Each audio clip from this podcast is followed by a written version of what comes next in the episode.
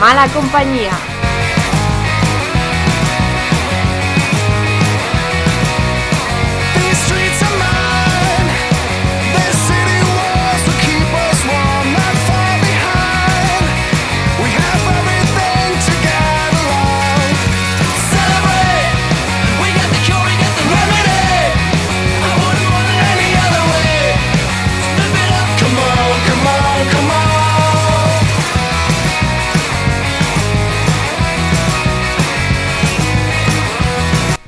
Bienvenidos y bienvenidas a En Mala Compañía, temporada 3, programa número 4. Ahí, lo he dicho de carrerilla para no liarme.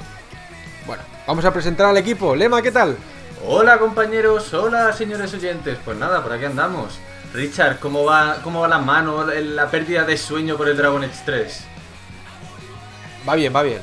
El 3 no existe, que es Inquisition. Dilo bien, dilo con propiedad. Dragon Age O 3. Si no, no hables. Hola, venga, empezamos bien. Alegría. Siguiente. Bien. Vale, siguiente, Catman. Muy buenas. Eh, aquí preparado para otra dura jornada podcastiana.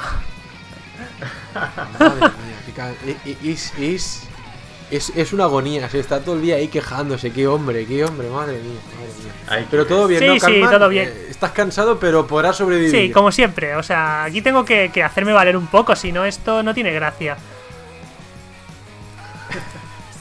Qué tío, qué tío. Ya esto, esto ya, ya no sé qué pensar. Ya lo de qué tío ya, ya hemos dicho demasiadas veces. Ya, no, no, no.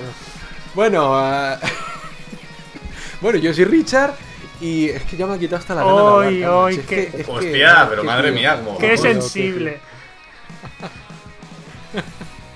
El día que vengas contento y alegre, ese día me harás feliz, Se- Carmen. Me harás se- eso. muy será el día que hablemos El- de, el no sé, de, algo que... No, eso será el último el último programa de la temporada. Dirá, ah, ya no tengo, tengo vacaciones, Vacaciones. estará feliz. Bueno, están cerca las de Navidad, o sea Bueno, pues que tampoco está mal. Vale, sí, sí, sí. Ya, ya el próximo, que creo que es el último de- del primer bloque, si todo va bien. Carmen estará Uh, espitoso, fiesta. estará contento, alegre. Ya diciendo, a ver cuándo vienen los Reyes Magos a traerme algo y tal, ¿no? Como. bueno, chicos, eh, como está siendo algo común en el- lo que llamamos de temporada, un podcast un poquito así extraño. Eh, Carmen, eh, di eso de que tanto te gusta al principio sumario. Shemaria. Dios. Vale. Está hecho ahí con fuerza, con potencia. Lema, ¿qué tenemos hoy? Pues hoy tenemos el mal análisis de The Walking Dead segunda temporada. Ese juego que Juego de. Telltale. Va- vaya, vayamos ahora que la gente diga, me- Lema, ¿me vas a mí a pegar ahora la chapa de la segunda temporada de The Walking Dead, pero la serie? No. No, no, el videojuego, el videojuego. El, el videojuego. Que tanto nos gustó la primera temporada. Vamos a ver si a Lema le ha gustado esta segunda, que creo que es de los tres el, único que lo ha probado, ¿verdad? Sí. Voy en solitario. Uy, uy, uy. Ahí está. Uy, uy, eso, eso nos da miedo porque te da pie a poder leer punto por punto el guion del juego. Que aunque no sea muy largo, tú lo largas. Hombre, te que conocemos, que eres mía. así. Ay, qué, qué poca ¿Y qué más? confianza. ¿Qué más, Lema? Sí, ¿qué más tenemos después de eso? Bueno, pues des- después de esto vamos a hablar, bueno, vas a hablar un poquito de dos juegos que has estado jugando últimamente. Sí. Que uno... Pero será más que nada. Sí. Sí, sí, sigue, sigue. te he interrumpido. No lo digo, Ah, que sí, uno vale. estás contento y otro quizá ay, aún te falta. Aún te falta. Sí, bueno, ya hablamos un poquito de ellos en la, el, otro programa, pero bueno, eh, hablar sobre todo de Dragon Age, las primeras impresiones porque el juego largo con narices y si hablamos aquí, que seguramente hablaremos, no, seguramente no, seguro vaya, eh, le haremos el análisis, pero ya será en el año 2015, principios del año, porque me huelo que el juego esté largo. ¿Podría jugarlo más rápido para llegar al análisis? Sí, no lo voy a hacer porque es un juego que se merece jugar lentamente. Que Disfrutarlo, lo dicho. saborearlo. llevo 20 horas, comentaré un poquito las impresiones porque a lo mejor, no sé, espero que no, pero si alguno dudaba de que Dragon Age Inquisition iba a ser un mal juego, pues nada, nada, esto, esto huele a Dragon Age Origins por todos lados. Ya lo comentaré, ya lo comentaré. y hasta ahí, ¿no? Sí. Va a ser un programita corto, conciso, como nos gusta que esté siendo esta tercera temporada. Ligerito. Y luego terminaremos con. terminaremos con un tema musical y nada, hasta de aquí a 15 días. Es que somos rápidos, ligeros, para los tiempos modernos. nada de podcast de 4 o 5 horas, eso son cosas de hace dos años. pues nada, Lema, vamos al análisis. Venga.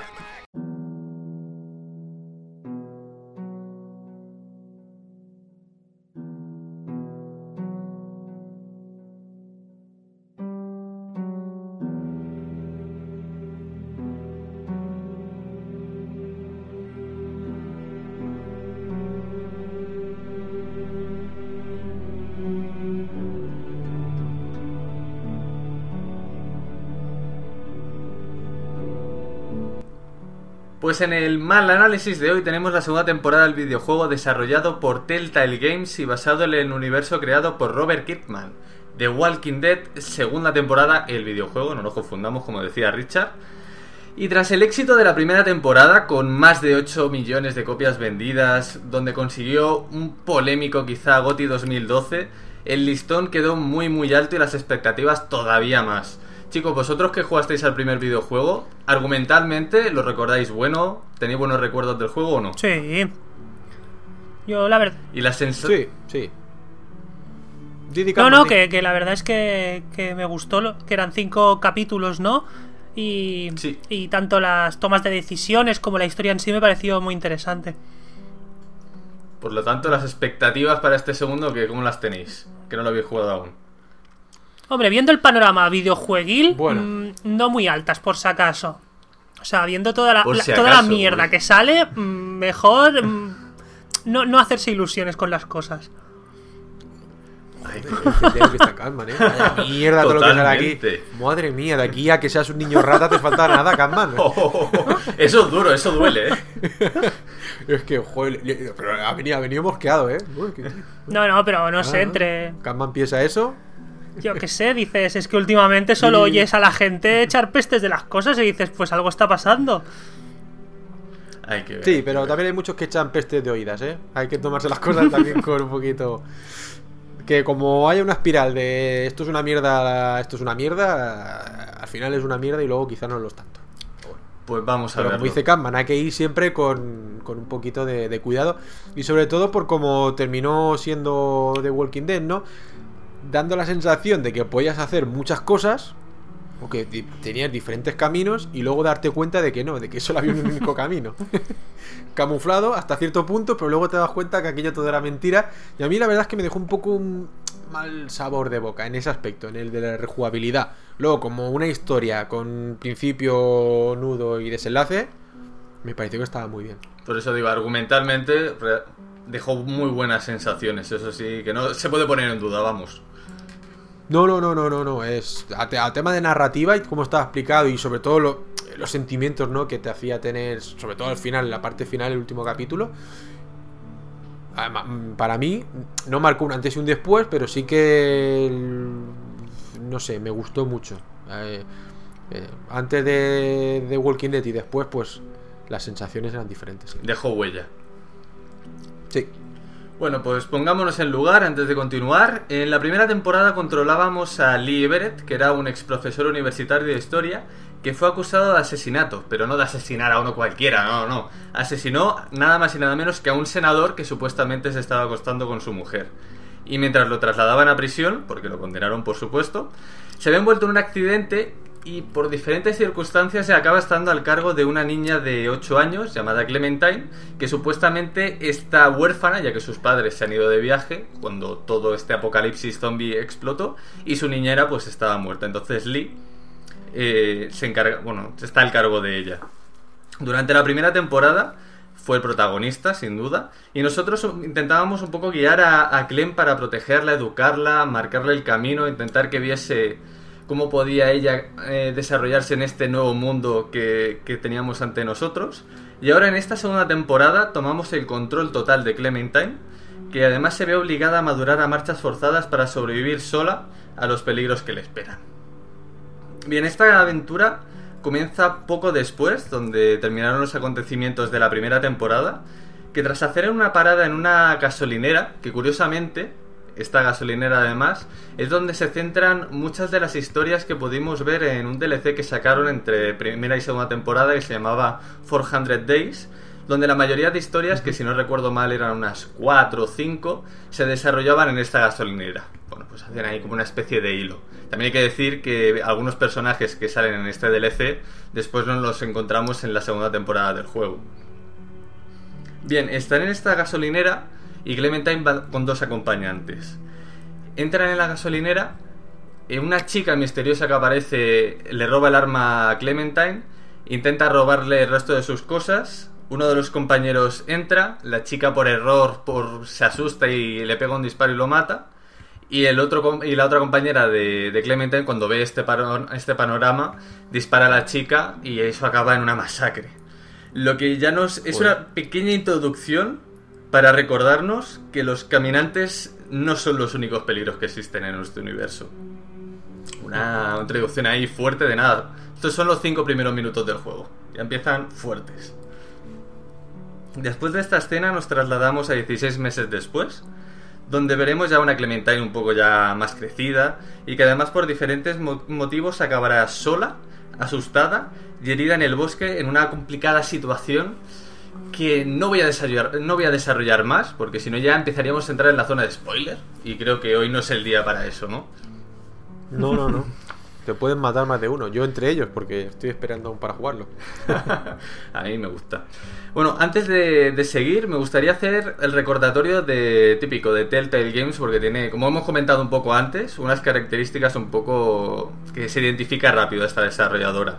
Eh, esta compañía siempre trabaja por temporadas. No trabaja por partes, así como estamos acostumbrados, videojuegos parte 1, parte 2, parte 3.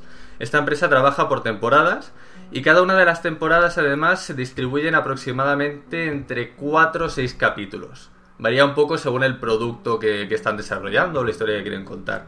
Y además cada uno de estos capítulos aproximadamente tiene una duración de hora y media a dos horas. Aproximadamente. Por lo tanto, los juegos de esta compañía normalmente rondan las 8 horas como mínimo, pasándotelos súper rápido, a las 10-12. O sea, un juego no demasiado largo, bastante corto. Además, las publicaciones de los videojuegos normalmente lo hacen en formato digital al principio. Publican el primer capítulo de la temporada y a partir de ahí, cada 4 o 6 semanas, van publicando el resto de capítulos hasta que llega a su totalidad. Y, por ejemplo, últimamente, aquí en España por lo menos, eh, hay una distribuidora aquí que se llama Badland Games, que es la que distribuye los juegos aquí en España, en formato físico, porque la desarrolladora tal cual solamente los desarrolla en formato digital. Después de allí, el resto de compañías distribuidoras, pues ya lo hacen en formato físico. Y además otro hecho que hemos comentado mucho y que a Richard sé que le molesta, es el hecho de que ellos siempre Sí. te dicen, tú haces la historia, tú tomas las decisiones y juegas a una aventura que posiblemente sea diferente a la de tus amigos. Es un hecho siempre Esto mentira. pero exacto ahí. Es una mentira camuflada, Esto, es que decir. esto es mentira. Esto ¿O es para decirle no. Son una cosas que puedas omitirlo, pero lo que no puedes vender como tu gran punto, uno de tus puntos importantes de tu juego, es esto, porque es una mentira. ¿Por qué no? Porque es una historia. Porque si tú salvas un personaje que no tienes que salvar en ese punto, la historia lo va a matar más adelante y no te va a dar la opción a elegir. Sí, o sea, lo que tienes- Es juego es tramposo. Claro, es que si el juego es tramposo y sabes que estás, estás trampeando, como mínimo no lo digas. Pero es que si encima es uno de tus leitmotivs de tu juego, pues me parece un tomadura de pelo y llamar tonto a la gente. Pero bueno, cada uno que haga lo que quiera. Bueno, a mí tanto a tanto, no me, sé. me mosquea bastante. O sea, lo que tiene la compañía Hombre, es que el argumento central, eso no lo cambias. O sea, es el Sí. que es. Y a partir de ahí lo puedes disfrazar, podemos decir un poco, cambiando muertes de personajes y algunos hechos. Pero el argumento central sí, o sea, realmente no lo puedes Va, modificar. va guiado. Ya está. Lo puedes pintar de la- formas la diferentes. es- Sí, pero la cosita esta que te pone abajo de eh, tal personaje recordará esto y, y- y te da la sensación de, hostia, he hecho algo ahí importante, ¿no? En el tema del desarrollo de la trama. Luego te das cuenta que es mentira. Va- Vale que utilices la, la argucia esta, pero no vendas la moto. De historias con muchos finales. No, esto no es un juego de rol. Esto, ¿sabes? No, no, no, no, no, no. no. Aunque la verdad que la primera vez que juegas, como estás diciendo, sí que te da la sensación de, wow, voy a hacer algo, algo enorme, algo grande. Pero cuando terminas de jugarlo dices, hombre, quizá no sea tanto como yo pensaba. Claro, claro, al principio que no tienes contacto, pues sí, te crees que estás ante algo así, ¿no? Ante algo con sus con sus diferentes caminos, su rejugabilidad y tal, pero no. Esto yo creo que bueno, ya lo estamos dejando claro, que no, que no, que aunque ponga muchas cositas abajo de líneas de recordar a tal cosa, uy, he matado a este, pero eh, me he quedado con el otro vivo, esto va a cambiar mucho la historia, para nada. Lo que decimos, argumento central que podrás disfrazar y colorear de diferentes formas para, para ir por él, pero poco más. Argumento central está ahí, eso sí que sí o sí. Bueno, como ya hemos comentado además un poquito antes, esta compañía es su- casi su pilar fundamental viene a ser el argumento. Los guionistas que participan en este videojuego es lo más más destacado. Por ello quizá en lo que más me voy a centrar es un poco las sensaciones tras jugar al juego eh, que he podido yo extraer de personajes, de situaciones que he vivido. Y a partir de ahí después ya hablaremos un poco de jugabilidad y gráficos y tal. Pero bueno, quizás es un apartado que no se puede comentar mucho en este estilo de juego o en los juegos que desarrolla esta compañía. Empezando por las sensaciones así un poco que me ha dejado el juego, yo creo que lo primero y lo más destacado es sobre todo la evolución del personaje de Clementine. Pasamos de la niña inocente que, que conocimos en la primera temporada a una superviviente. A tener que depender solamente de ella para, para sobrevivir. Y además el primer capítulo yo creo que es una gran muestra de ello. A los que... Este primer capítulo tiene un momento para mí muy simbólico de, de lo que intentan explicarte en este, en este primer capítulo. Que a los que lo hayan jugado, simplemente con que le diga el perro, ya saben de lo que estoy hablando. Y a los que vayáis a jugar, cuando lo viváis, diréis, ah, vale, por eso lo decía quizá. Es el momento en que nos eh, hacen recordar de, deja, no seas inocente, o sea, lucha por sobrevivir y punto. Nada más. Es un momento, yo creo que se me quedó marcado. Dije, vale, a partir de aquí ya sé lo que tengo que hacer. No puedo fiarme. Y además, en, la- en el primer capítulo es algo que te recalca mucho el. ve- ve- tienes, estás, estás aquí para sobrevivir, no hay otra. Y además, también en este juego, quizá por la edad que tenga Clementine, quizá estamos en el momento porque tiene unos 11 10, 11 años, diría más o menos, cuando se desarrolla esta segunda temporada. Y estamos quizá en el momento en que se está formando su carácter, se está formando ella como persona. Y todo ello lo llevaremos un poco eh, en el tema de las decisiones que iremos tomando durante el juego.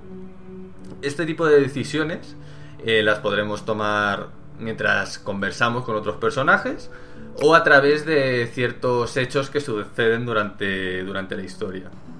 Por ejemplo, en, la- en el tema de conversaciones, yo creo que tiene un poco los dos extremos que solemos encontrar en conversaciones. Normalmente tienes varias respuestas que va de la más buena a la más mala.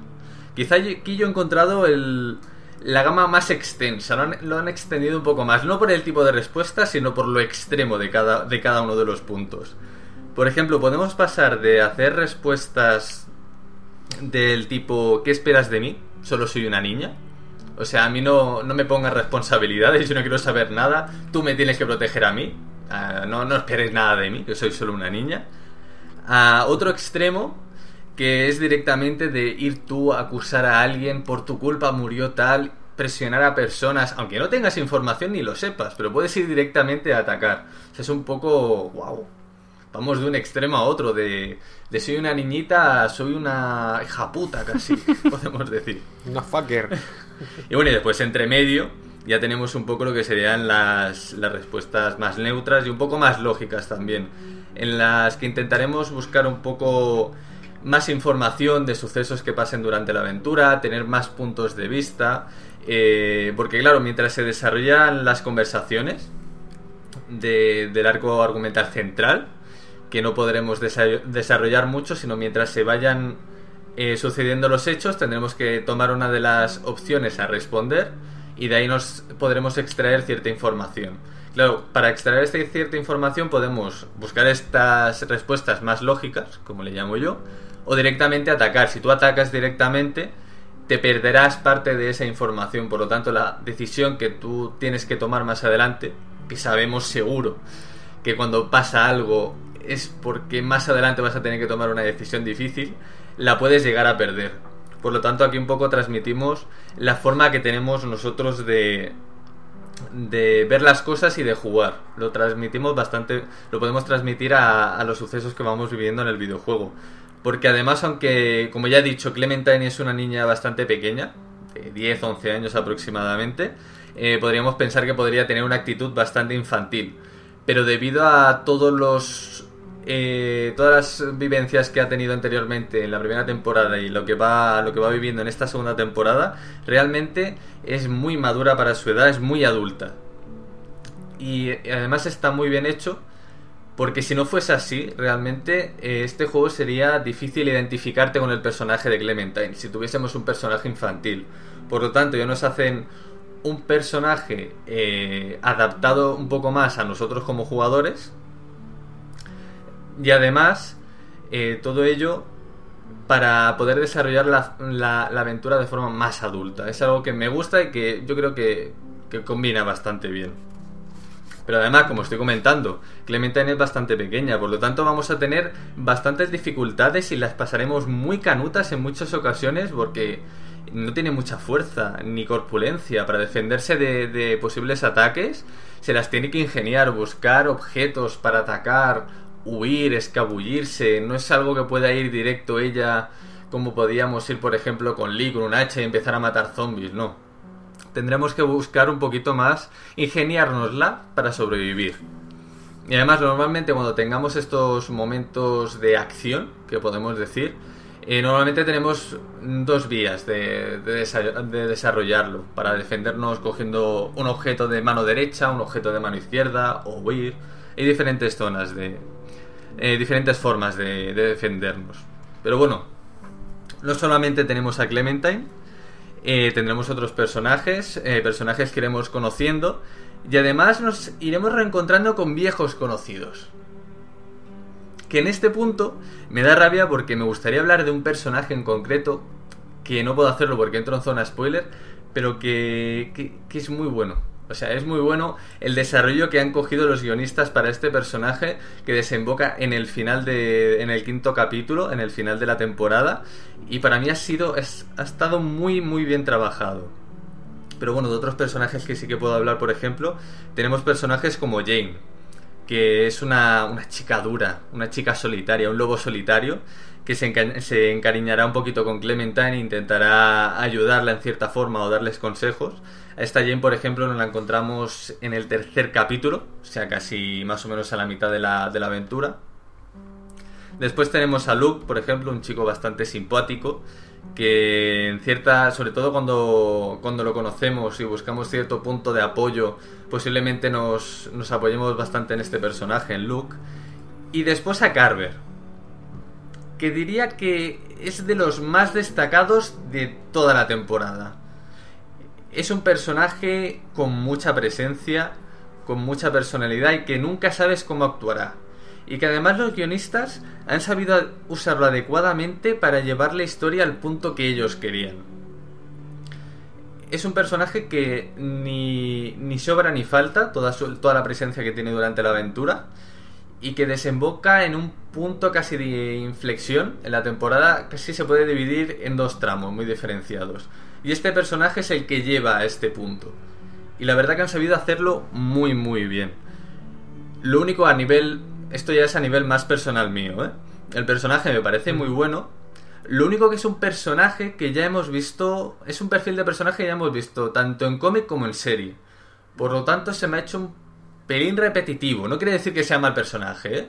Simplemente es un perfil que ya he visto y he dicho, hombre, otra vez esto. Sí, a ver, no, no es mal, no es, no es malo, pero es algo que ya hemos visto. Esto ya es más a nivel personal, ¿eh? Directamente. Pero bueno, las conversaciones igualmente que podemos tener con él son, son muy interesantes. Por ejemplo, este personaje Carver intentará influir en, en Clementine, en nosotros, para que intentamos, intentemos entender eh, la forma de cómo ve él el mundo. Intentar que Clementine, que nosotros eh, lo veamos como él y le apoyemos para, para estar a su lado. Pero no va a ser el único personaje, además, que intente influir en Clementine. Iremos viendo a diferentes personajes que intentarán influirla. No para el mal camino únicamente, sino también para que intentemos coger el buen camino. Porque iremos viendo bastantes situaciones duras, difíciles, donde incluso muchos de los personajes estarán abatidos y llegará momentos incluso que no encuentren motivo de por qué seguir luchando en este mundo para sobrevivir. Dice, sobrevivo hoy y a lo mejor mañana muero. ¿Qué sentido tiene con toda la muerte que hemos vivido? ¿Tiene sentido seguir o no? Nos encontraremos... mm, Creo que incluso más que en el primero nos encontraremos esta situación. En el primero creo que también lo vivimos, pero aquí todavía más. Porque el tema de muertes, en el primero nos chocaban las muertes. O sea, estaréis de acuerdo conmigo. Cuando moría alguien era, wow, ¿por qué? ¿Cómo? Pues en, este- Sí. en esta segunda temporada eh, lo superamos con creces. O sea, hay momentos que hay tanta muerte, tanta masacre, tanta acción, tanta agitación por todo, que es que no da tiempo ni a llorar a los personajes caídos, entre comillas. Eh, tienes que ir a lo siguiente. Ya casi ni te acuerdas. Y, hay muertes, pues que no paran de morir. Por capítulo no sé cuántos morirán, pero murieron unos cuantos y con diversas muertes. Y sobre todo, me ha chocado, por ejemplo, personajes que, que te puedes encariñar bastante con ellos, que tengan muertes mm, muy rápidas, que no te esperas por tonterías, que dices, hostia, este personaje tiene que morir así, de esta forma, pues sí. Y tienes que seguir a los y tienes que ir a lo siguiente. Y dices, joder, era, yo me apoyaba en este o confiaba más en este, ahora en quién en quién me voy a, en quién voy a poder confiar del grupo este que tenemos. La verdad que el tema de muertes me ha, impactado por eso, por el hecho de lo rápido que tienes que cambiar el chip cuando muere algún personaje, tienes que ir a salvarte el culo y tirar hacia adelante. Y bueno, me gustaría hacer un poco un resumen de, de las sensaciones de, de los cinco capítulos, así un poco por encima sin hacer spoiler, por supuesto. Por ejemplo, en el primer capítulo, como ya he comentado un poco antes, eh, tenemos la, eh, la forma en que los guionistas nos enseñan la, evolución de Clementine desde el primero al segundo, al segundo videojuego, quizás la, el capítulo donde más nos introducen en ello. El segundo capítulo, que yo diría que en conjunto es el mejor de todos, en conjunto. El resto tienen momentos mm, muy buenos, pero momentos puntuales, que, superan a este, pero en momentos puntuales solamente. En conjunto yo diría que este quizás es uno de los mejores, en donde estaremos con un nuevo grupo, no diré nada más, y cómo empieza un poco a actuar Clem en solitario. Después, en el capítulo 3, quizá es la historia, el argumento desarrollado más, más, más similar a otras historias que ya hemos visto. Y quizás se me hizo, seguramente sería por ello, pero se me hizo un poquito más largo.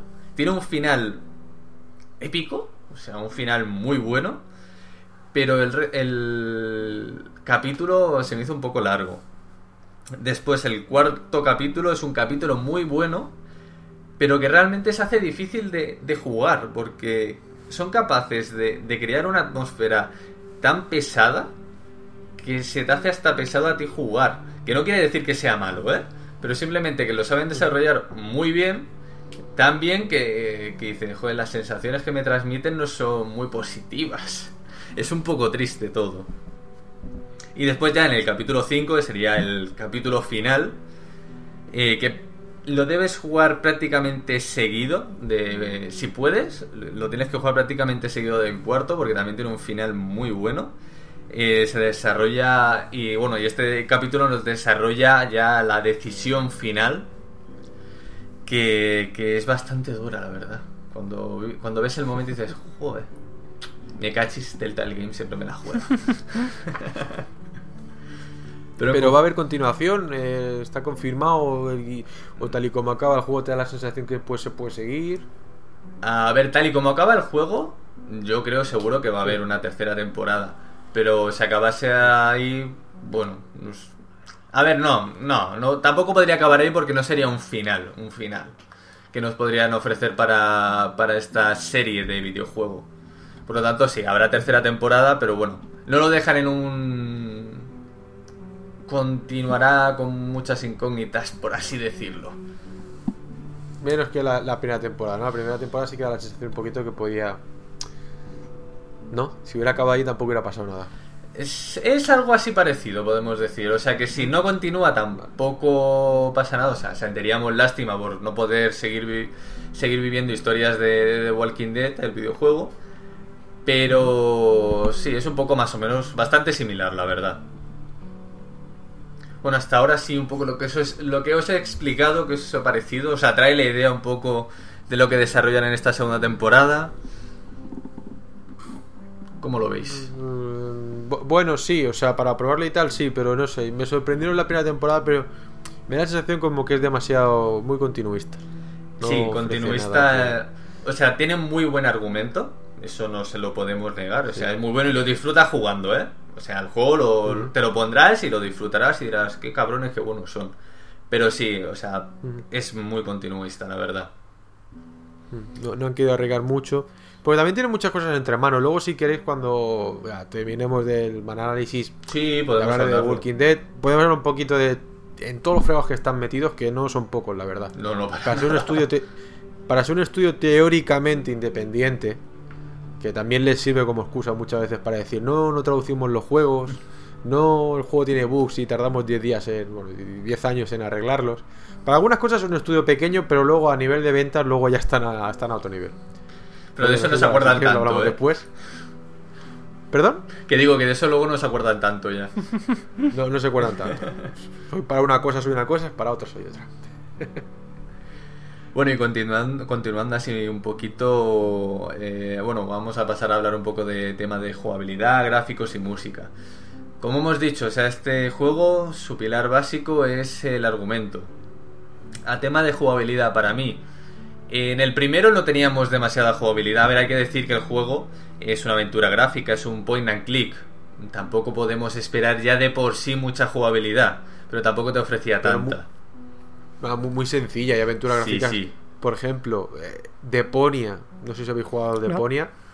Son aventuras gráficas eh, en clásicas, o sea, una aventura gráfica más pura y dura, pero que te meten ciertas cosas eh, innovadoras o que modernizan un poco el género. Pero no deja de ser una aventura gráfica con su inventario y, y, o sea, está bien ideado a la hora de, de jugar. Aparte de la historia que es muy graciosa y tal.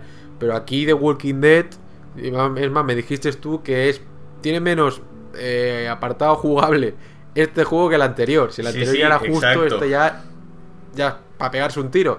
O sea, yo creo que ya el tema de la aventura gráfica ya, ya se le queda hasta, hasta grande, porque vendría a ser ya una aventura interactiva, ¿no? De porque es, supongo que es así, ¿no? Es casi más jugar.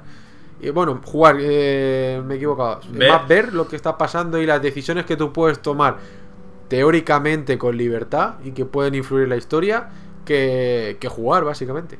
Sí, sí, es tal y como, como comentas. O sea, en el primero ya teníamos poca jugabilidad aún dentro del género mismo del videojuego. Que ya no de por sí no hay mucha jugabilidad, pues todavía teníamos menos.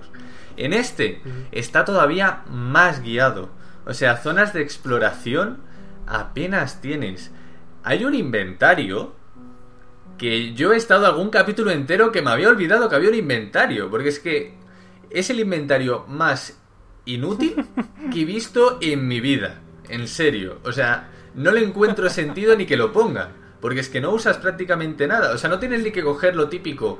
Me cojo algo de inventario para usarlo con tal objeto, tal puerta, tal historia. No. Ni, no tienes ni eso, pero te sale un inventario.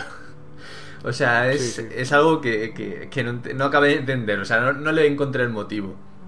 Después lo Supongo que... que... es para, pa- para que la metan dentro del género de aventura gráfica. Una aventura gráfica sin inventario ya no, no se concibe. Es como un shooter sin pistolas. no Ya, pero igualmente para esto mejor no pongas nada. es que en serio no, no le he encontrado sentido. Es algo que veía y decía, ay, es verdad, sí, inventario. No sé para qué, pero sí, es verdad, hay inventario. Eh, el juego, como estoy diciendo, es súper guiado, no hay apenas exploración. Una cosa que he echado mucho de menos y que me gustaba bastante del primero era esos momentos de calma, que podías ir a hablar con diferentes personajes, llevar diferentes líneas de, conversación para enterarte más de su vida y tal. En este juego hay, pero es que todavía hay muy poquitos momentos de esos. Y era algo que yo, personalmente, de los videojuegos así con muy buen argumento, me gusta explorar más eh, la vida y, a- y otros personajes, que me cuenten un poco de ellos, soy así, me gusta. Sí. Y en este eh, es que apenas lo tienes. Hay pocos momentos de calma que tú puedas eh, disfrutar de- del ambiente que tienes, hablar con tal, con el otro, enterarte de cositas. Hay, pero muy, muy pocos. Los han reducido para meterse en el argumento central. En el argumento central sí que tienes muchas conversaciones y te enteras de mucho, pero no es lo mismo. O sea, te sientes demasiado guiado, demasiado que te... No te empujan, pero casi, para que, para que vayas hacia adelante. Y lo que estaba un O sea, que el juego está, men- está menos trabajado, ¿no? En línea general. no sé si es sensación. trabajado, o sea, yo he escuchado, por ejemplo, que por parte de, de la comunidad hubo muchas quejas, que yo no las entiendo tampoco, pero bueno, la gente es así. Hubo muchas quejas en la primera parte de que había mucho momento de me tengo que ir a buscar tal cosa. Por ejemplo, en el primer capítulo os acordaréis que tenéis que ir por la tienda buscando pilas. Pues se ve que hay una Sí. parte de la comunidad que le molestó mucho eso, que no encontraba sentido y empezaron a, a quejarse sobre ello. Pues Telltale Games, por lo visto, les habrá escuchado y habrá dicho, pues mira, quitamos esto y nos centramos en el argumento central. Esa ha sido un poco la explicación que me encuentro yo para que hayan metido tanto... No es corte, porque no es corte, pero que no, no lo hayan incluido en este videojuego, la verdad. Mm, Simplificar, vaya. El... Sí, pero ofrece, simplificar, ca- yo diría que casi al extremo, o sea, no... Sí. Tiene lo de lo que sigo remarcando, tiene muy buena historia, pero hay momentos en que es que yo incluso jugándolo me he jugado algún capítulo cenando, porque es que no requería demasiado de mí y lo digo en serio. O sea, requería un O poco pues- sí, o sea, con una mano podía jugar tranquilamente. Entonces, mm, es lo que justo lo que has comentado antes, ca- casi como una historia interactiva, en que tú vas decidiendo un poco el rumbo de la historia, pero que no pierde. O sea, en jugabilidad para mí ha perdido. Ya no tenía mucho en el primero, pero ha perdido Sí. encima. Va- Vamos, que si te lo venden como un DVD con alguien que ha elegido los caminos, que, que te quedarías igual, ¿no? Te quedarías con eso, que es una muy buena historia, pero como juego, pues quizás. Sí, a ver, tampoco llegaríamos al extremo de eso simplemente, pero a ver, que sí que es. A ver, es muy. eh, demasiado guioniza- eh, guiado para, para, mi, para mi gusto, la verdad. O sea, cuando juego a un, a un videojuego me gusta jugar, como ya, como ya indica. La verdad. Eh, después, a tema de gráficos, gráficamente. Mm, la verdad, para mí, evolución del primero no ha habido. Gráficamente sí, es resultón por el tipo de, de animación que, que usan y, y se ve bien. Pero evolución no, no he visto. Lo he podido jugar con el mismo portátil de hace tres años. o sea, no he tenido ningún problema. No, no, sí. Pues son los mismos gráficos, ¿no? Le- le- le Directamente. huele- Sí, yo diría que no ha sí, habido sí, nada de evolución. Nada, nada, nada, nada, nada. Utilizan ese motor gráfico hace ya años y años y no parece que lo intenten cambiar nada. Sí, sí, por eso que no y ha tiene sus, sus taras, ¿eh? O sea, que tiene Hombre, sus tanto y fallos, tanto. pero... Bueno, es que aparte tiene sus taras, que hay momentos de bastante, que yo considero que pueden ser de bastante acción en la historia, que se han tenido que buscar un poco casi argucias de, podemos decir, de serio televisión, de poner una pantalla en negro, hacer que el personaje se caiga para que no vea una escena y solamente la puedas escuchar. O sea, cosas que me da la sensación que el motor gráfico que- quedaría un poco mal y han dicho, mira, lo cortamos y buscamos otras maneras de que tú te lo puedas imaginar, sin, sin necesidad de mostrártelo. A mí me ha dado la sensación, esa sensación en algunos momentos, la verdad. Y claro, es que hoy en día, no sé, hay que mejorar. Lo mismo de siempre, es una aventura gráfica, no tiene que tener super gráficos espectaculares, pero a lo mejor yo creo que ya toca. Si Es que, por poner un ejemplo, ya vuelvo otra vez con... Eh, Deponia. Deponia y The Dark Eye, que es de la misma compañía, Daedalic, o Daedalic, como la queréis llamar, son alemanes. Son juegos muy bonitos, además son muy diferentes entre ellos, con un motor gráfico mucho más resultón que este. Mucho más bonito y mucho más resultón. ¿Se lo puede permitir una, una empresa independiente alemana? eh, bastante, eh, creo yo que mm, más, más humilde que, que Telltale Games, con todo lo que ha vendido y con todo lo que está vendiendo. Son estas cosas que clavan un poco al cielo, es decir, ¿qué haces con todo lo que vendes? ¿El dinero ese lo vuelves a, invertir o te, te lo gastas en Ferraris? Es que quizás a más de uno dirá, este tío está. Hoy está en plan ahí. Destroyer. Pero es que le tengo le tengo ganas a esta compañía. En plan de que me toca los huevos un poco. Pues que no. ¿Ves? Es me, me suele pasar mucho. Empresas que dices, están ganando una de, de pasta descomunal y no invierten. Dices, ¿es eso? ¿Qué haces con el dinero? He puesto mi confianza en ti, quiero que evoluciones, no que me des siempre lo mismo o que vayas para atrás en algunos aspectos. Y es algo que Telltale parece que no escucha y está muy conforme con lo que como está haciendo las cosas y creo bajo mi humilde punto de vista que no, que hay cosas que tiene que arreglar. Y el motor gráfico yo creo que es una de ellas. Sí, sí. Pero vamos, es eso. El nivel de, de guion pueden ser los maestros, lo que tú quieras. Pero un juego no es solo eso. Si no, te haces una película de dibujos animados o lo que tú quieras. Pero, amigo, no estás haciendo videojuegos. Sí, te da la sensación de que, o sea, puede ser una gran empresa, pero parece que tengan vagancia en evolucionar a más en algunos conceptos, ¿no? O sea, porque realmente, argumentalmente son muy buenos, fallan del resto. Pero si inviertes, hostia, podrían salir juegos muy, muy... O sea, ya- no digo que sean malos juegos los que, los que tienen hasta ahora, pero tienen carencias, que es lo que echamos un poco de menos que mejoren. Es Eh, eso, que no es un estudio indie cualquiera. Que es que ha vendido, no sé cuántos millones habrá vendido con The Walking Dead. Pero una barbaridad. Y En- esta segunda temporada, seguro que también. Y la el de Wolf Among Us, también montón. Y bueno, y, y- y con el de Game of Thrones, el juego de tronos, se están frotando las manos. Porque van a vender muchísimo. Y a gente que seguramente no toca un videojuego mucho, mucho tiempo. Coño, invierte, invierte. Y más D le llaman, ¿no? A eso. Sí. Pues tela. Investigación y desarrollo. Pues sí. Y bueno, ya... No, Ferraris. Es que le gusta, hombre. Eh, bueno, y ya un poco para terminar el tema de la música, la verdad, mm, bastante correcta. Y lo mismo que en, en la primera temporada. Eh, saben utilizar la música muy bien para dar ambientes, para ponernos en situación. Eh, no creo que sea una música súper destacada, pero que se usa muy correctamente para meternos en situación. O sea que la música no considero que tengan que mejorar mucho, por ejemplo, en este aspecto. Saben usarlo bien.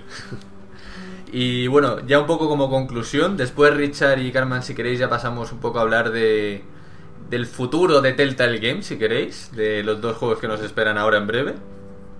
Sí. Pero ya como conclusión de, de este juego, eh, todo lo que hemos ido comentando. Tiene muy buen argumento, pero carencias del resto. Eh, otra pega que a Richard sé que le molesta muchísimo, que todavía no tengamos subtítulos. En formatos físicos sí que saldrá con subtítulos en castellano. Te pueden gustar más o menos, pero al menos tiene subtítulos en castellano. En versión digital, no. Lo mismo de siempre. La ¿Cómo pregunta está: ser? ¿esos subtítulos lo han hecho los fans? ¿O Telltale se ha gastado 20.000 míseros euros para ellos en una traducción? Los que salen Eso en formato físico. Sí. Yo supongo que se los habrá dejado la distribuidora, Badland Games. Supongo yo, para No poder. es por saberlo, porque los subtítulos que estaban en Steam eran hechos por los fans. Y aquello era pitoste, era un cachondeo. No Hombre, sé a si luego ya pusieron dinero, pero vamos. Igualmente, que esto. Creo que lo comentamos cuando mal analizamos el juego Sí. anterior, Sí. el- la primera parte, de que sería para pegarle un palo gordo, si no, después del éxito que estaba teniendo en aquel entonces y ha vendido mucho más después porque salió para consolas en físico y demás, que sería para pegarle un palo gordo que siguieran sin traducir lo- los textos. Porque es que hay estudios mucho más humildes que lo hacen. Te sacan un juego y a lo mejor, no, no al día de salida, pero uno, dos meses después lo tienes traducido a lo mejor a cinco idiomas. Sí, sí, sin problema. Es algo que es que por eso me, me repatea bastante. Sí, a ver, hay que decir que, por ejemplo, cuando analizamos el primer juego, quizá no sabíamos todavía mucho de Telltale Games, pero después de ya ver algunos juegos más, la verdad que sí que es totalmente razonable que empecemos a ser más críticos, porque están teniendo, como está diciendo Richard, muchísimo éxito, muchísimas ganancias, y no vemos evolución. O sea, el patrón de juegos que quizá crearon con The Walking Dead lo están extendien- extendiendo a, a otras franquicias, pero más o menos igual. No hay demasiada evolución. Y bueno, A ya. Me da, me da la sensación de, cor- de, copy-pega, ¿sabes? Corti-pega. Es muy... Sí, a ver, de Esto formato. funciona... Sí, sí, de, de ir haciéndolo como en serie. Un poco impersonal, pero bueno, esto ya lo veremos. Y ya simplemente para finiquitar, para poner la supuesta nota que ponemos aquí un poco, eh, este juego de precio normal, sin ofertas ni nada, cuesta alrededor de 23 euros. Para mí, El tras... físico ju- un pelín más, ¿verdad? Creo que son 26 o así, pero bueno. Pues ahora más pillo. Pero bueno, que no creo que mucho, mucho más. Como máximo 30 euros, supongo, en formato físico. Sí. En formato online ronda los 23 euros. Para mí, eh, muy, como he dicho, muy buen argumento. El juego me ha- lo he disfrutado mucho. Eso, o sea, no os lo voy a negar. Me ha gustado mucho el juego. Lo único que tiene esas carencias que hemos estado comentando. Precio que yo recomendaría de compra entre 15 y 20 euros. Más o menos. Creo que ¿Cuánto te ha durado? ¿Cuánto? Pues yo diría que. En un baremo más o menos de 9-12 horas. Por allá. No creo que haya llegado a las 12. Ponle 10. Para quedarnos ahí en medio.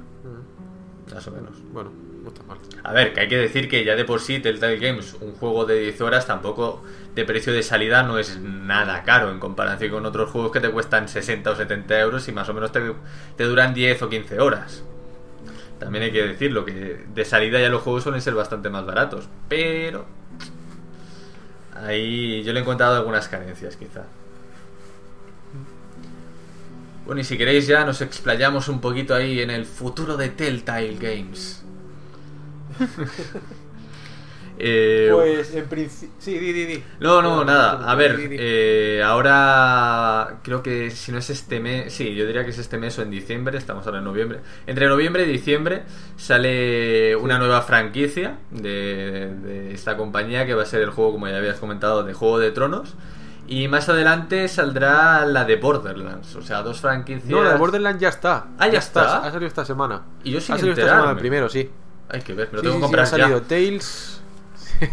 The Tales from the Borderlands. Sale. Eh, lo tengo por aquí, a ver si lo juego. Ah, ya te lo has pillado. Hay que ver. Sí, pero no me. No sé, ya veremos. Borderlands me gusta mucho, pero no veo yo el que el mundo se pueda extrapolar una aventura gráfica interesante.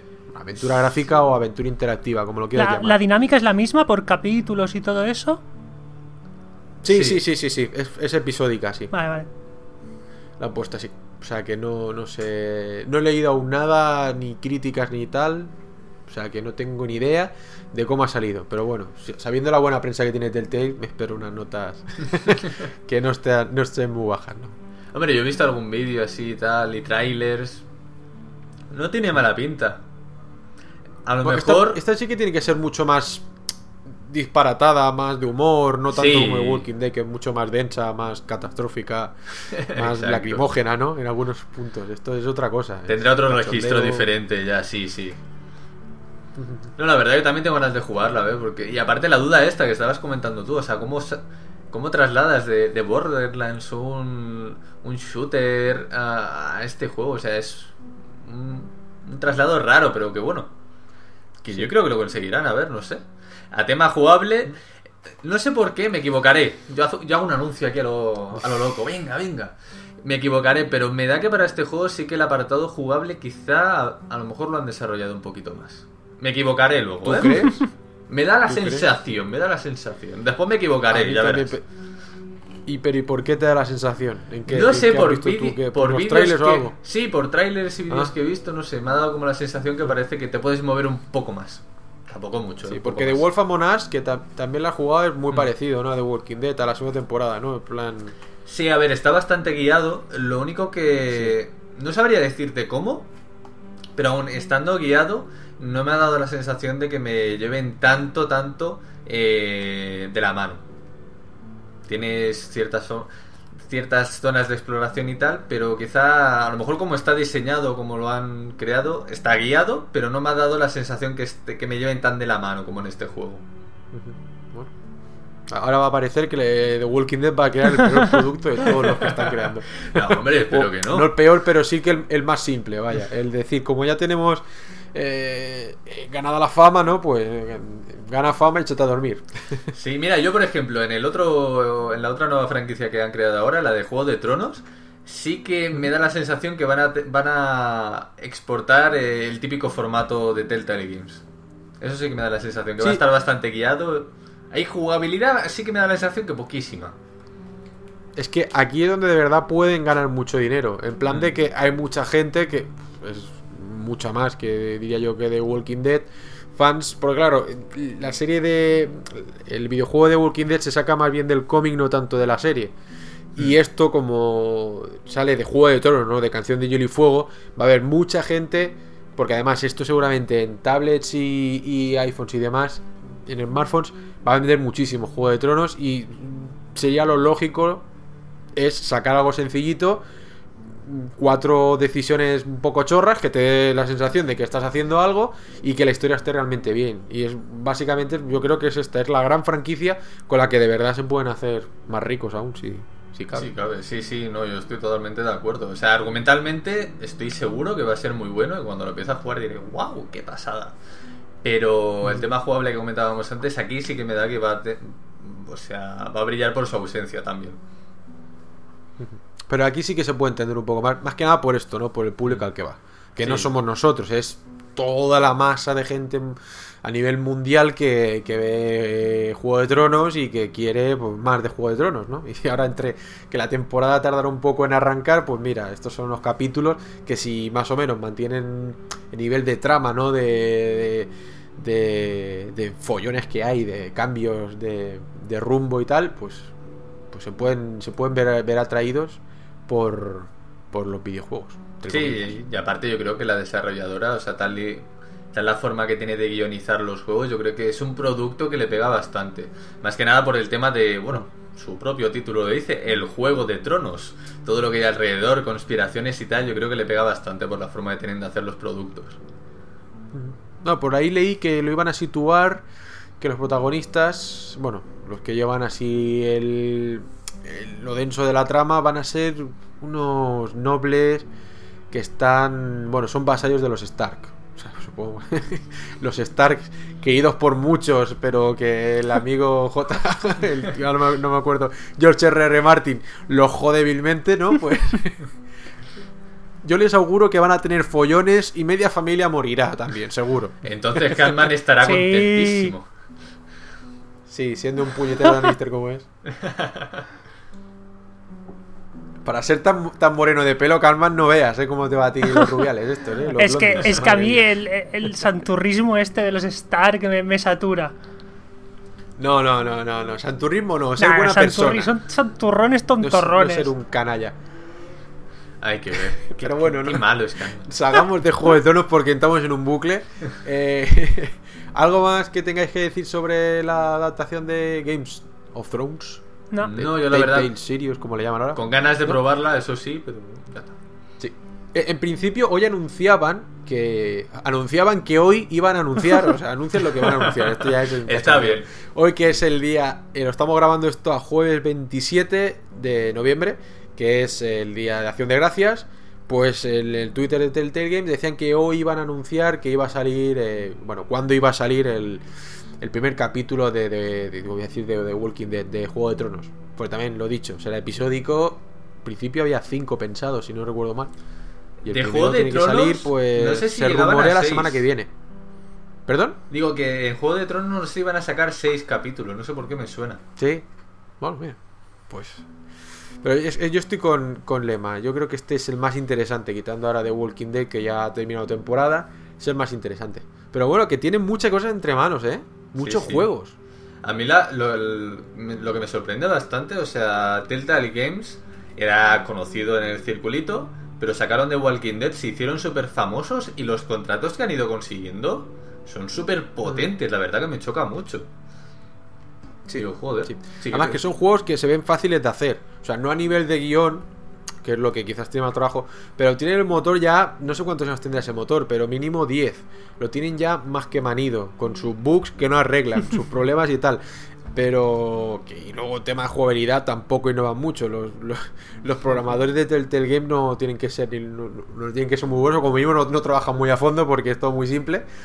Pero que te da la sensación de que un estudio medianamente grande, si puede llevar. eh, ¿Cuántos juegos llevan al mismo tiempo? ¿Cuatro? Bueno, tienen cuatro, cuatro franquicias. Sí, normalmente dos que van sacando capítulos y otros dos para cuando acaban las temporadas, más o menos.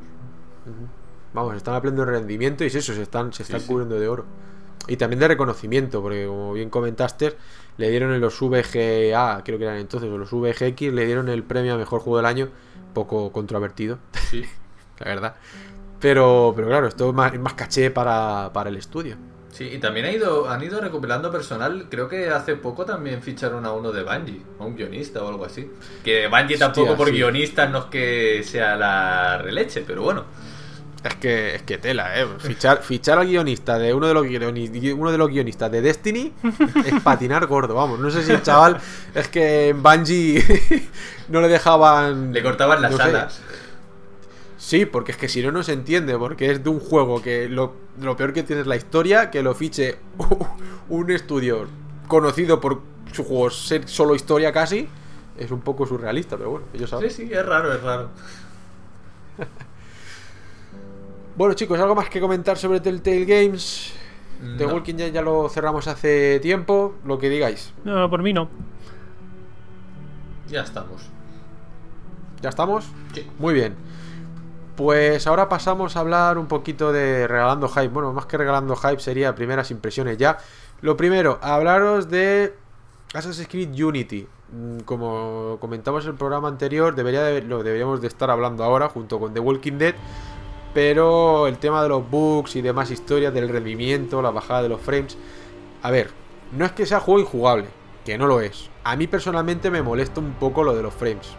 Quizás es porque vengo del PC que suelo jugar a 60 que van casi como una roca. Y el tema de que baje ya de 30 a 20 me toca un poco. Lo noto más que el resto de, de que la gente normal, porque hay gente que está jugando y dice, juego sin problemas. No, ni mucho menos llamarlo mentiroso, pero claro, hay gente que, que somos diferentes y que hay unas cosas que nos molestan más a unos que a otros. Así de claro.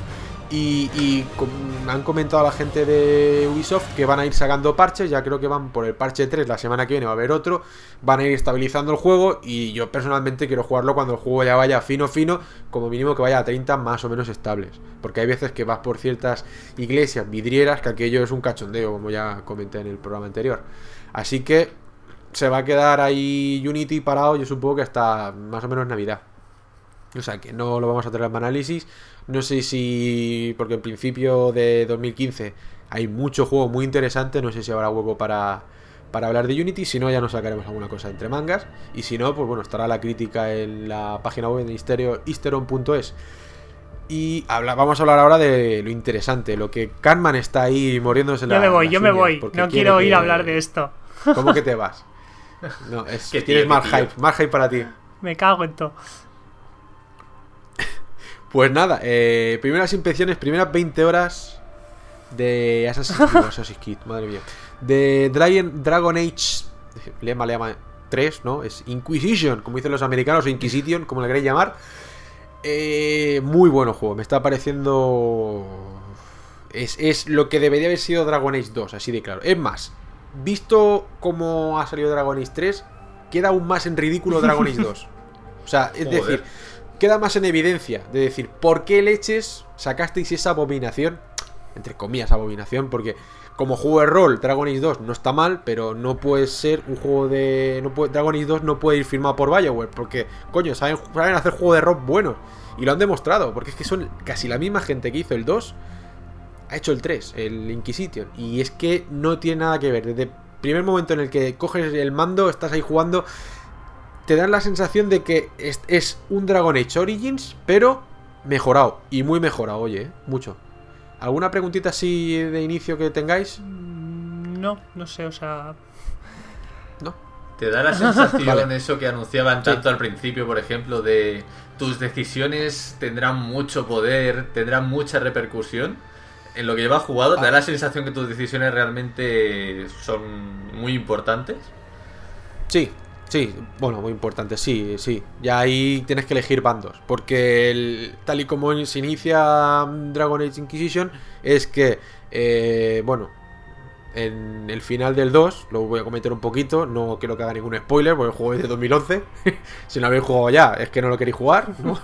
Como No- yo, por no os he ejemplo. hecho nada en cara. y ah, termina que, bueno, Kirkwall, que es la ciudad donde sucede el 2, pues hay como una. mm, entra como una especie de guerra civil. Está, luchan los magos contra los templarios. Esto ya desde Dragon Age Origin Sí. ya se veía venir. Que esto bien, bien no iba a ir, ¿eh? No iba a ir. Estaban juntos porque había una había la ruina esta, ¿no? ¿Cómo le llaman? ¿La ruina? Sí. ¿La ruina era? Es que, de Blight, bueno, sí. Eh, que estaba ahí golpeando, pero en el 2 la ruina ya hace tiempo que ha desaparecido, entonces empiezan ahí a tocarse un poco los huevos. ¿Y qué pasa? Pues que ya abre, se abre aquello, eh, es una guerra abierta y así se queda Dragon Age 2. Te quedas ahí con el puff, y ahora lo mejor que de lo que parecía que podía ser el juego es justo el final. Me cago en todo. Y entonces ese es el punto de inicio en el que empieza esta guerra y de golpe, cuando en principio tienen que ir a un sitio a parlamentar los líderes de, de los templarios y los magos, que la capilla, que es así como eh, la iglesia de, de Dragon Age, ¿no? del mundo este de Dragon Age, pues es, intenta poner un poquito de paz, pues justo en el sitio donde el cónclave donde han quedado, pues explosiona y se abre como una- un espacio-tiempo ahí, una brecha, que es la típica verde esta que si habéis visto algún tráiler, en la que empiezan a caer demonios. Se abre, se- se une el velo con lo que es, que es el velo es el mundo de los sueños, se, se une ¿no? por estas brechas con el, el mundo normal y empiezan a entrar ahí abominaciones, bichos raros y demás historias. Entonces ahí es cuando llega el protagonista, que sí, por fin podemos, como en Dragon Age Origins, eh, escoger el sexo que queramos. O sea, sexo y además luego eh, razas. Que por primera vez puedes elegir un Kunari. Que esto eran los tíos estos raros, los bicharracos, ¿no? Si os acordáis, de, de Origins o de Dragon Age 2. Los Pues, pues puedes elegir. Sí, los Kunari. Eh, es uno de los personajes, el es Ben o Ben o algo así se llamaba, del primero, Sí, el que está metido dentro de el una jaula. grandullón ese verducho. Pues ese. Ah, Sí, era un- vale, vale, vale. vale. Son Kunaris, son gente muy rara, tienen Sí, una sí. religión muy extraña, el Kun y demás. Que en el 2 esto sí que lo explican muy bien, se tratan mucho más con los Kunaris, aunque no lleven ningún Kunari en el equipo. Pues también puedes elegir Kunari, ya sea hombre o mujer. El, el grado de, mm, del, del select, o sea, del editor está muy currado. Hay gente que ha hecho hasta personajes de Juego de Tronos con el, con el editor y le han quedado muy, muy, muy realistas, ¿eh? muy parecidos a, a los reales. Está muy bien el editor y una cosa que me ha gustado mucho también es que el personaje pueda hablar. Esto ya estaba en Dragon Age 2, que quizás yo eché bastante de menos en, en el primer Dragon Age. Y puedes elegir voz. O sea, hay diferentes voces Anda. que, o sea, para que veáis el la importancia del juego, que puedes elegir voz del... No sé si hay como 4 o 5 voces. Eso quiere decir que han, han BioWare ha pagado a cuatro tíos diferentes, les ha hecho grabar lo mismo para que tú puedas elegir. Esto por hombre y por mujer. Ojo, para que veáis ya el que de BioWare se toma un poco en serio ya el tema de este de, de Inquisition después de lo que acabó, sa- acabó saliendo o acabó siendo el 2. Y para, ser todavía más Y- quisquilloso, ¿también por Sí. raza han grabado cuatro voces diferentes? Eh, no lo sé.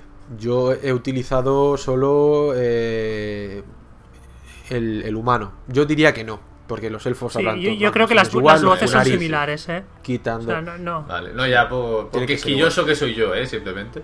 No, pero eso ya, eso ya sería una locura, eso ya es pedir mucho. Y Por es que yo por con una ya estaría más que contento. Si el problema era el, el tema de la, de la. de tú tener que llevar un personaje predefinido, como era el caso de, Sí, sí, del de. Hawk, que era el, el protagonista del segundo. O sea, que limitaba muchísimo el tema y no, no venía mucho a cuento. Aunque sí que el tema de, de explicar el trasfondo de la historia de cada personaje no es ni mucho menos comparable al del primer Dragon Age. Que aquel tenía como su pequeña Sí. introducción de dos horas, en la que cada personaje, dependiendo de la raza y, y- y de la clase que era, pues tenía un, un inicio diferente, que era algo y a mí me, me- casi me explotó la cabeza decir, joder, qué bien currado que está esto.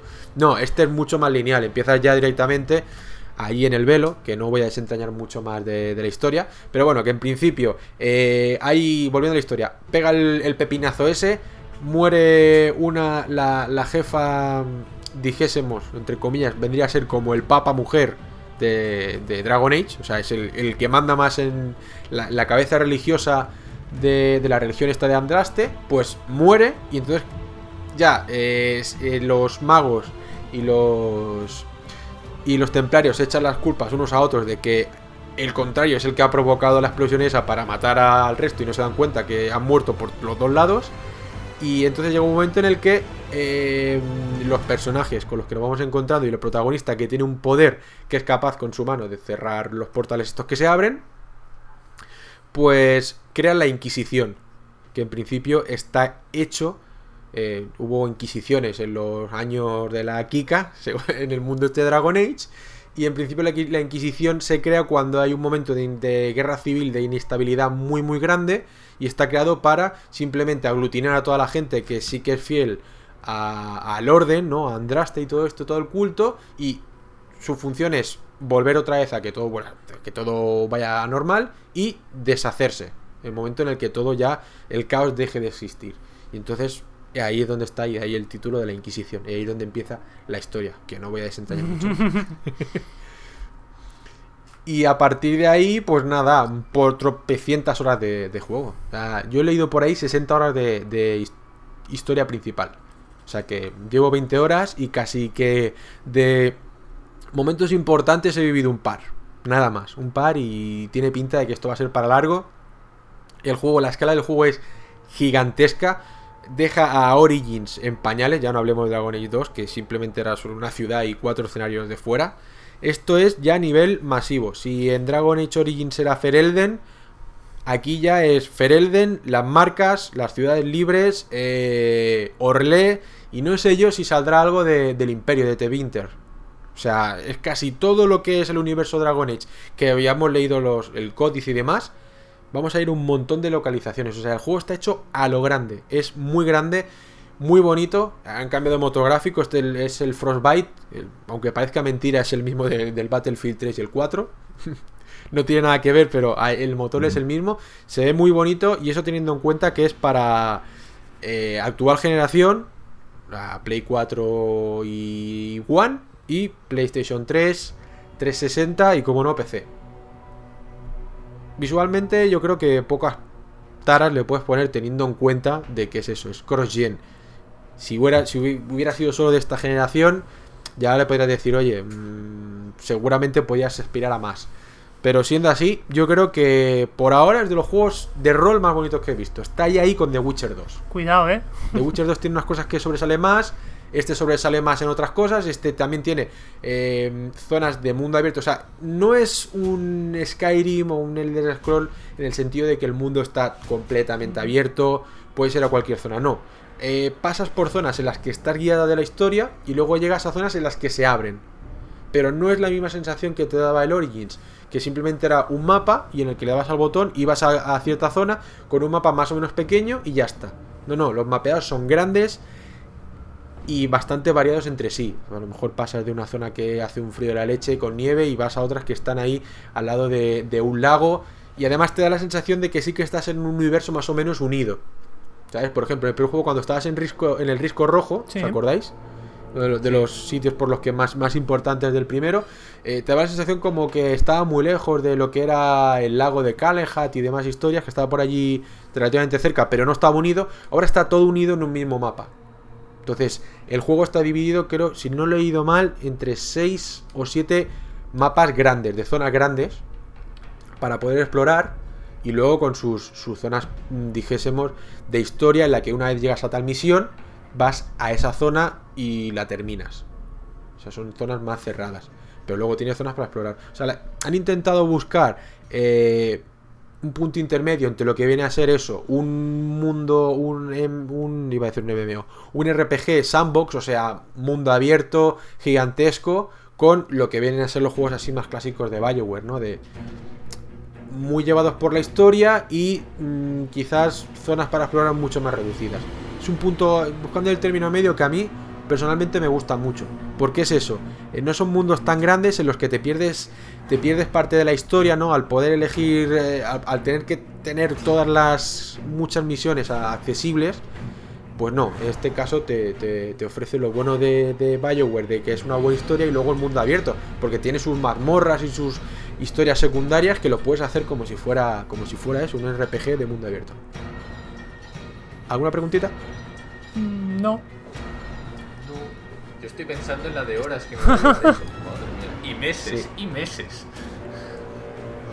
No, el juego pinta ser muy largo, yo os he dicho, llevo 20 horas y casi que acabo de empezar ya. Y me, me- me he perdido ya por. En plan de ir haciendo secundarias, porque también hay veces que tienes que, entre comillas, levelear, ¿no? Para llegar a ciertos jefes que si no llegas con cierto nivel, te pueden ahí dar un poquito de caña. O sea que conviene a veces perderse un poquito por el mundo. Creo que lo han hecho así también para eso, ¿no? Para que no desaproveches y no vayas solo a la historia, historia, historia, historia y te dejes llevar por el mundo porque te vas encontrando eh, papeles, ¿no? Del códice y demás historia que todo eso eh, le da más empaque, ¿no? Y es que es, es un mundo que está muy trabajado. No es, es eso, es, es eh, Origins llevado a la máxima expresión de lo que puede mover una 360 y una, y una Play 3, que son, el, son lo que limitan a- al juego básicamente. Y que se ve muy bien en, en consolas pasadas. El tiempo de carga son más largos y demás historias. No carga las texturas igual de bien. Pero, oye, mm, si comparas eh, Origins con este juego y que los dos, los dos juegos lo mueva la misma consola, yo creo que para estar, es para estar contento. Sí, sí. ¿eh? Hombre, sí, sí, el cambio es brutal. Y el juego sí que se. A ver, no se ve mucho, pero se transmite que se nota que, que ha estado Mass Effect. No Mass Effect ha estado detrás, pero que hay cosas que recuerdan mucho más a Mass Effect que, que al Dragon Age original. Pero para bien, quiero decir. O sea, tú te estás dando cuenta que estás jugando un Dragon Age, no estás jugando un Mass Effect con Medieval. Pero hay ciertas cosas, en los cómo se llevan a los personajes, el tema de las conversaciones, de las cinemáticas y tal, que te recuerda a Mass Effect, que quizás no tenía el primer Dragon Age y que en este es- se lo han puesto de más y el juego en ese aspecto gana más. O sea, el tema de la historia creo que está mejor llevado. O sea, so- como mínimo es más, cine- Sí, más más- cinematográfico. es más dinámico, es son más- cinemáticas y demás. Más tipo Mass Effect que el, el Sí, Dragon Age sí, quizá tiraba más al rol clásico de líneas y líneas de texto, una debajo de la otra. Y en cambio, este nuevo es mucho la- lo típico, la ruedita esta, con las diferentes interacciones. Es, más, es mucho más Mass Effect en este sentido. Más, más directo, más Pero rápido. el combate. Sí. El combate es mucho Sí, más sí, sí. táctico. O sea, incluso en, en- en consolas tienes la opción de. de- bueno, yo juego- estoy jugando en PlayStation 4, le das al panel táctico. Y se vuelve la vista táctica y esta, el, ¿no? el juego entra en pausa. Y se, y se abre la, la vista táctica. Entonces tú ahí puedes montar tus estrategias, hacerlo mucho más, más técnico, más como seguramente Kama Sí. en PC, ¿no? Muy paradito el juego, dando mucho al espacio a la pausa y montando las estrategias, cubriéndote de un lado, cubriéndote por el, por el otro. Eh, y, y a mí me ha parecido muy bien, ¿no? Porque es algo que, que el primero no lo transmitía, que la versión de PC sí que te Sí. lo podías hacer, pero en consolas no. Y el 2 que es que ya ni en PC podías hacer eso, era como una cosa rara entre hack and slash. Una cosa mm, rara. Y es lo que decía al principio. Dragon Age 2 queda aún más evidencia. Más en evidencia después de, de este. de este Inquisition. Y ya os digo, ya haremos el análisis, ahí ya sí que hablaremos ahí pormenorizadamente de esto, de lo otro y tal. Porque lo dicho, este juego tiene pinta que me va a durar mucho, mucho tiempo. Y yo contento de ello, la verdad. Tenía ganas de un RPG así intenso. Llevaba tiempo sin, sin uno de estos. Ay, ay, ay, ay. Richard disfrutando Sí, sí. ahí. Sí, sí. No, yo creo que los tres vamos a disfrutar de este juego. Cuando le echéis la- el guante, Sí. yo creo que está- Yo quizá está por la duración bien. más que nada me lo reserve para verano ya. Por duración. Eh. Y por tiempo que no tengo. No, este, me lo, tengo que, me lo tengo que pasar ya. Más que nada porque luego viene, bueno, ya, entre, entre comillas, ¿no? Estos dos o tres meses, viene The Witcher. Y ojo, ojo con The Witcher, que parecía que iba a ser el caballo ganador. La gente diciendo, bueno, yo entre ellos pensando que, este Dragon Age Inquisition no iba a tener que, no iba, no iba a poder hacer sombra bajo ningún concepto a, a The Witcher 3. Técnicamente no se lo va a hacer, aunque como he dicho, luce muy bien Inquisition. Pero ojo al tema de historia, jugabilidad y demás historias, ¿eh? Porque. mm, Porque este Inquisition está muy, muy, muy, muy buen nivel. Y yo estoy contentísimo. Contentísimo de ver que Bioware otra vez ha vuelto a ser la Bioware que queríamos ahí, los juegazos. Y ya mm, podéis pensar, ¿no? Imaginar el hype que tengo con el nuevo Mass Effect. Sabiendo que BioWare ha vuelto, ah, esto, esto es- son noticias estupendísimas, estupendísimas. Hay que ver. De momento de la historia no se sabe dónde estará ambientado ni nada. Bueno, que será después, pero ya está. ¿no? De Mass Effect. De Mass Effect nada, nada. No se sabe ni después ni antes, ¿no? Es que creo que no han confirmado eso. Bueno, yo he visto y- antes, ¿eh? arte, eh, imágenes de estas de arte que han publicado y tal, y se veía ahí a un Mako, Mm. a un soldado de la alianza, parecía. No sé, pero poco, poco. Bueno, ve- veremos algo en L3. Veremos algo en L3. Esperemos. Eh, esto y de la nueva IP, la que no se dijo nada, que se vio nada y menos. Cuatro dibujitos. Cuatro dibujitos, no, cuatro ilustraciones, que no son dibujitos. y tal, pero no sé, no sé.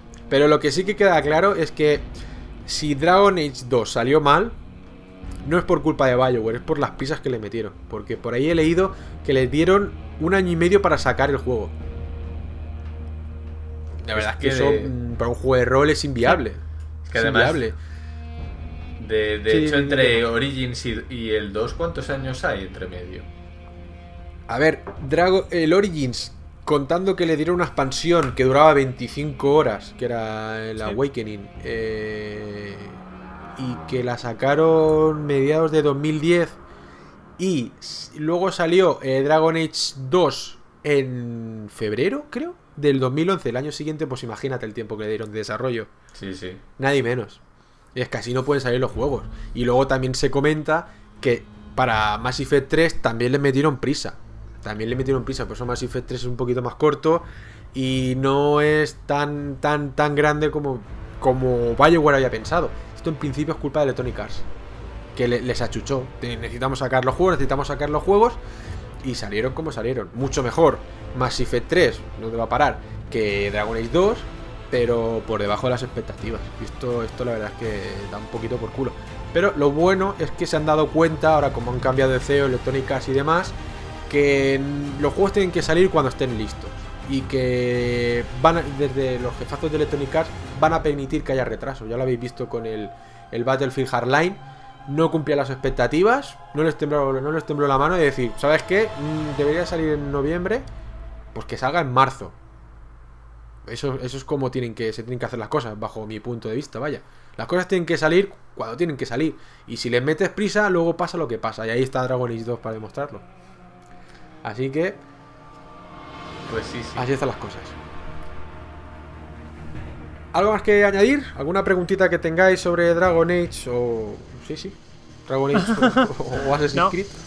Con ganas de jugarlo, nada más. Vale, Igual que Candle. sí. Carman, ¿cuándo te caerá? Yo qué sé, Age? no sé, no se sabe aún. Solo te digo, Carman, que como Baldur's Gate puedes llevar ahí, puedes montar tu pequeña ciudad y todo. entre comillas. No, no, no me, O sea que, no me ojo, digas eh, más ahí ya- cosas, no me digas más, que, que lo estoy pasando mal. A ver, mucho, mucho más simple que en Baldur's Gate, pero se nota ahí, ¿no? El Sí. guiño a su saga. ya, ya dijeron ya dijeron que nunca más se volver, se podría hacer un juego como Baldur's Gate en el sentido de contenido. Tal como están las cosas, que no, que aquello fue y pasó, y ya está. O sea, que ya lo tengo asumido que nunca Bueno, llegará a ese nivel, pero bueno, o sea. Dragon Age Origins para mí es un juegazo y este, la verdad, por lo que he podido ver, también tiene pinta de juegazo, o sea que con muchas, muchas ganas de probarlo.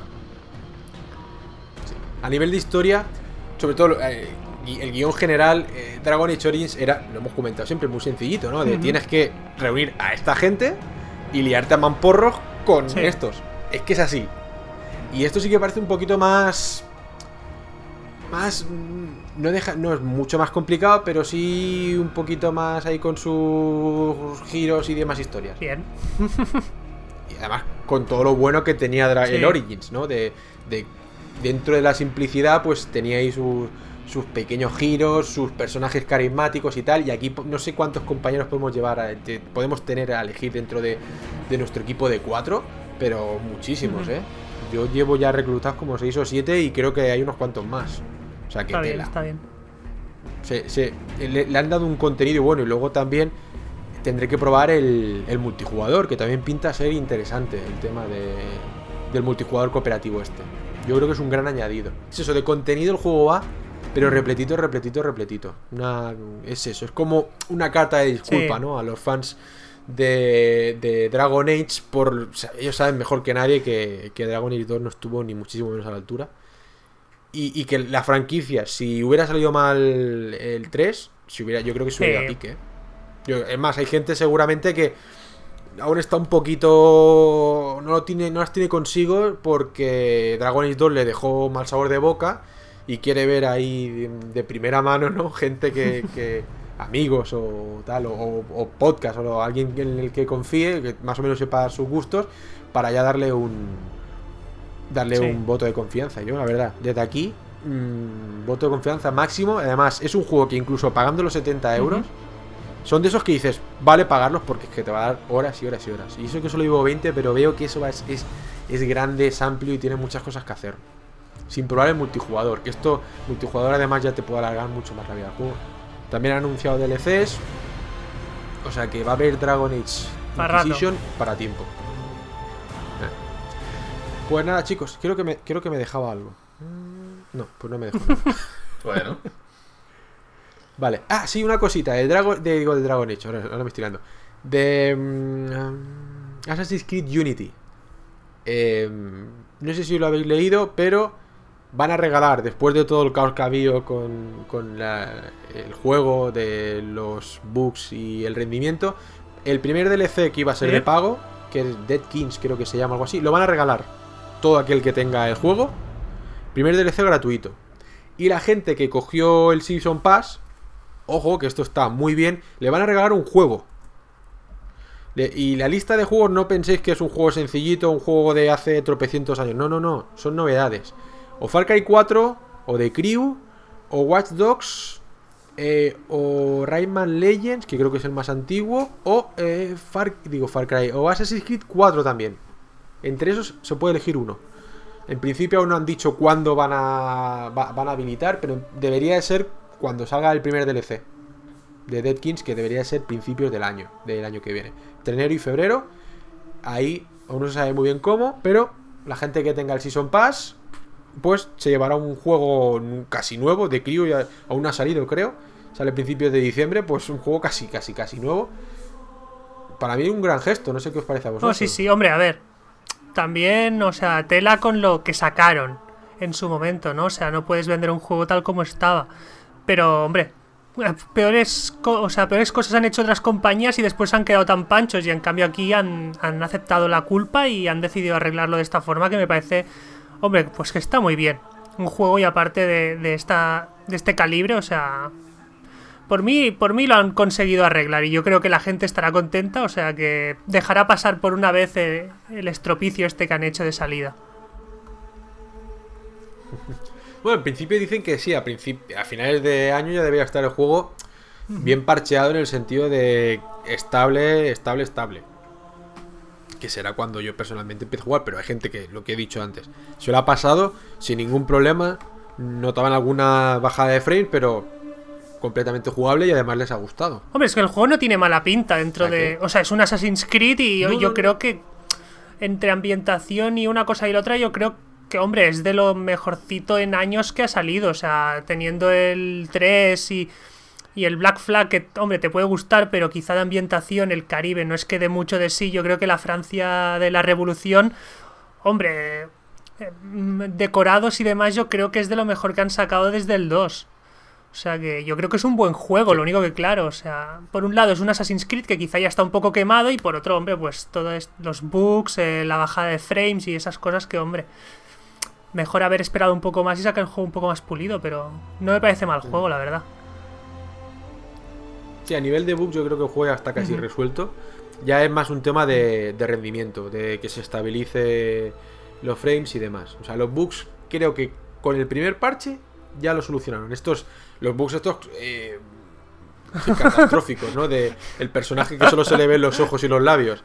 Estos bugs yo los jugué de, eh, bueno, de salida. De, el- ya con el parche 1 instalado y no tuve ningún problema de esos. Esos son de, de antes, vaya de, de cuando sacaron el juego, la versión Gold, vaya, o sea, tú compras el, el juego, lo metes en la consola, como aún no hay fecha de salida, no hay parche, o sea, como aún no ha llegado la fecha de salida, perdón, no hay el parche aún activado y juegas al juego tal y como lo, lo grabaron en el disco. Y los juegos ahora vienen, pues, cuando vienen en el disco vienen un poco ahí Mm. que fallan y, y por eso empieza a fallar. Pero el, el rendimiento sí que es lo que están ahora retocando. Y algunos fallitos puntuales. Vamos, que el juego, quitando esto, ahora ya sí que es más o menos perfectamente rejugable. Pues, hay gente que se lo está pasando sin, sin mayores problemas. O sea que el momento crítico ya lo han, lo han pasado. Ya veremos si esto les acarreará que de salida se lo piensen. Yo personalmente tenía Far Cry 4 para comprar y me lo pensé. Me lo pensé y al final no lo compré. Digo, estate, estate parado que...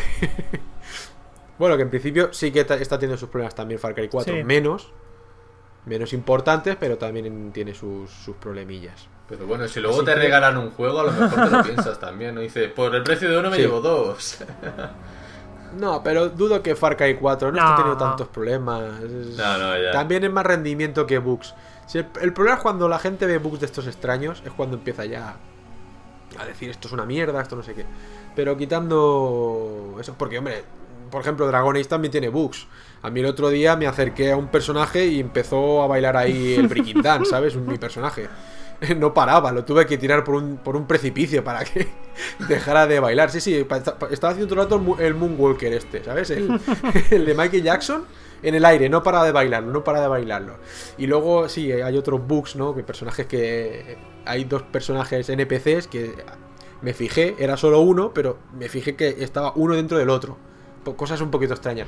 Pero son esos, son bugs que vienen a ser graciosos, que no molestan mucho a la hora de jugar. Pero luego hay gente que sí que le molesta esto. Que a ver, que es totalmente lícito quejarse si ves bugs en un juego que, por el que has pagado un precio como el de lo que viene a ser Sí. un precio de salida. Pero bueno, me gusta la tolerancia de cada uno. Eh, chicos, pues creo que hemos llegado al final del Sí. programa ya, ¿no? Sí. Nos ha quedado un programa cortito, cortito, pero ojo que la semana que viene tendréis un territorio hipster, ¿verdad, Catman? Ah, sí. Ahí está, ya lo hemos grabado y lo tendré la semana que viene, o sea, aquí compensando por un lado. Pues bueno, un programa corto de vez en cuando no viene mal. Uno ligerito. Así que, chicos, no tenéis más nada No. más que decir, así que bueno, a despedirnos. Ahora, primero, ¿quién ha sido? Venga, Bien. tú primero ahora. para que no os peleéis. Pues nada, un placer estar aquí. Espero que a nuestra audiencia le haya gustado el, el podcast de hoy. Y nada, eh, hasta la próxima. Pues nada, yo lo mismo también. Eh, un placer estar aquí con vosotros. Que nos escuchéis los señores oyentes y señoritas si hay también. Y nada, espero que os haya gustado el contenido de hoy. Bueno, yo soy Richard y también me despido. Eh, lo dicho, nos quedará un programita más para diciembre. Luego cerraremos la paradita, como, no- como bien dice Catman, hasta ya eh, enero del año que viene. O sea que a lo mejor hacemos algo especial en el próximo programa. Ya lo veremos, ya lo veremos. Pues nada, chicos, chicas, compañeros, compañeras. Espera. Ahí está. Eh, ¿Y el tema musical?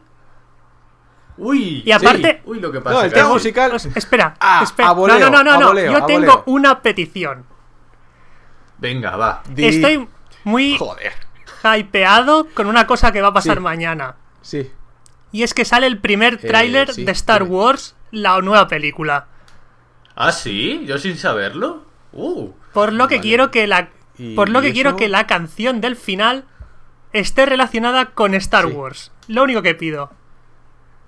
Venga, va. Ah, mm, vale, vale.